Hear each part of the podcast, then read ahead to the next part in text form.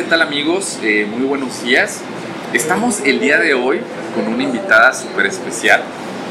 Estamos con Kate Joya y el día de hoy eh, vamos a hablar sobre humanización de las empresas, liderazgo aplicado de una manera humana en el entorno empresarial.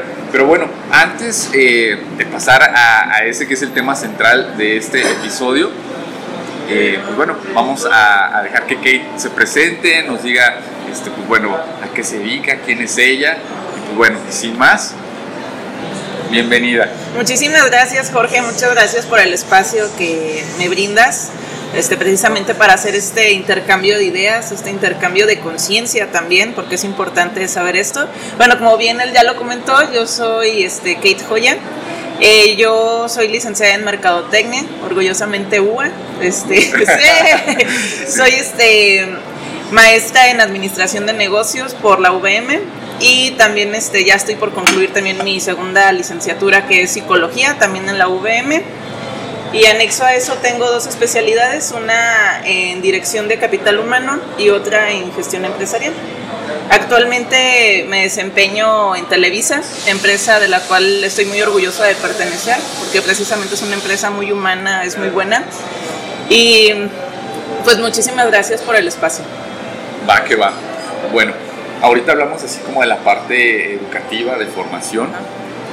Eh, pero Kate, como persona, ¿qué es lo que te gusta hacer? Porque quien entre a su, a su página de Instagram va a ver que son fotos acá, fitness y todo. Entonces, este, fuera del ámbito como de, trabajo, ¿qué más este, es lo que tú haces en tu día a día? Em, me encanta el ejercicio, me encanta el deporte, de hecho doy clases de spinning, este, sí, quien vive aquí en Aguascalientes, aquí en el Golds de las Garzas, ahí es donde yo doy clases de spinning.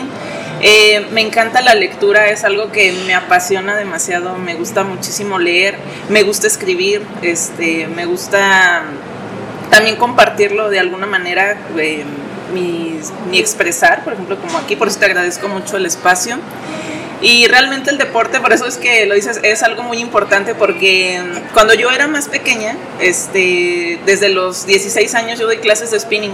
Me certifiqué como instructora de spinning en la Universidad del Deporte y desde ahí este realmente el spinning fue lo que me permitió pues pagar este mi, mi secundaria mi preparatoria parte de mi licenciatura en la escuela. Entonces por eso es que el deporte es como una parte pues muy personal y muy importante.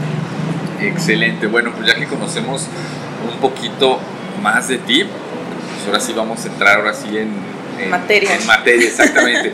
Y bueno eh, está muy trillado quizá el que digamos, ay, es que las personas son el capital más importante de las empresas. Suena muy bonito, está muy padre. Sí. Este, definitivamente creo que con el paso del tiempo ya las empresas han hecho más conciencia de, esta situación.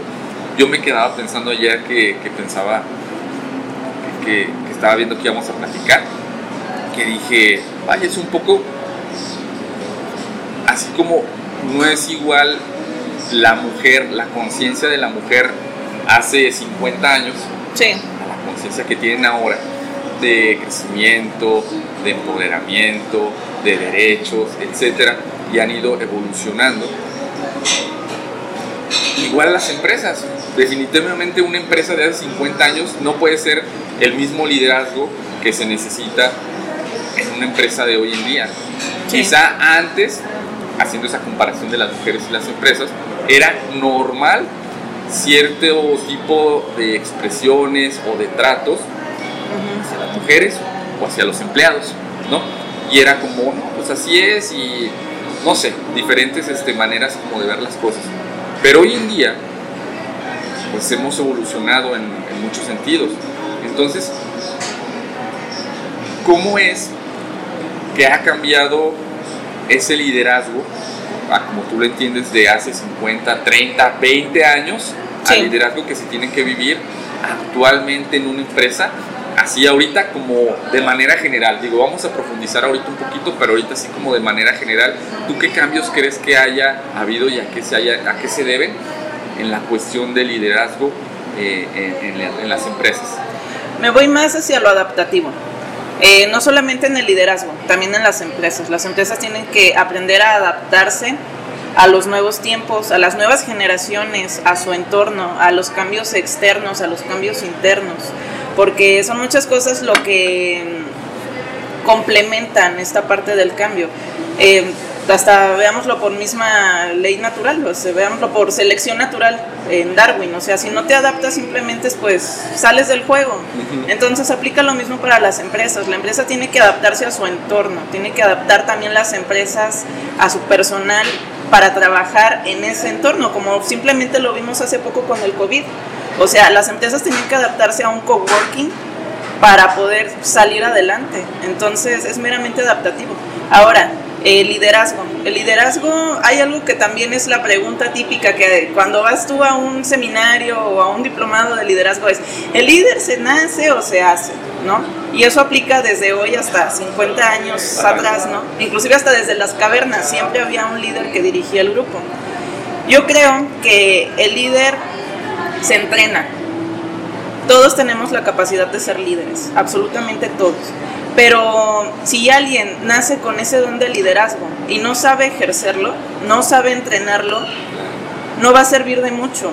Y si una persona dice, bueno, yo quiero pues entrenar esa capacidad de liderazgo y a lo mejor no tiene el don nato, pero tiene la intención de ser un buen líder y comienza a entrenarse, comienza a conocer y comienza a ejercerlo de una manera correcta, pues es mucho mejor que el que tiene el don y no sabe cómo ejercerlo. Entonces eso es a lo que voy yo con las empresas. Debes de conocer a tu personal para saber qué es lo que pueden hacer. Em, no puedes solamente dirigir acciones de, la, de, de, las personas. Tienes que saber cuáles son sus motivos, cuál es su fuerza. Porque del motivo y de la fuerza es de donde va a surgir la acción. Es el, el que dispara, digámoslo así. Entonces, si tú comienzas a comprender y a dirigir motivos y fuerzas, las acciones van a venir por default, pero también debes de comprender que las personas están a constantes cambios todo el tiempo, que es lo que me comentabas ahorita, la manera adaptativa, de qué manera tú estás adaptando a las personas a un ambiente en el que están en un constante estímulo de estrés, en un constante estímulo de ansiedad, y no solamente dentro de la empresa, fuera de la empresa, como en el caso de lo que pasó recientemente con el COVID fue completamente una cosa ansiosa para todos. Entonces, ¿de qué manera tú lo estás protegiendo o de qué manera tú le estás apoyando para que puedan soportar esta parte ansiosa y esta parte estresante?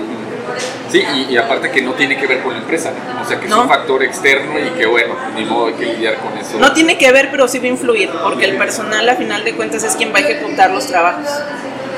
Así es. Ok, Ahora, vamos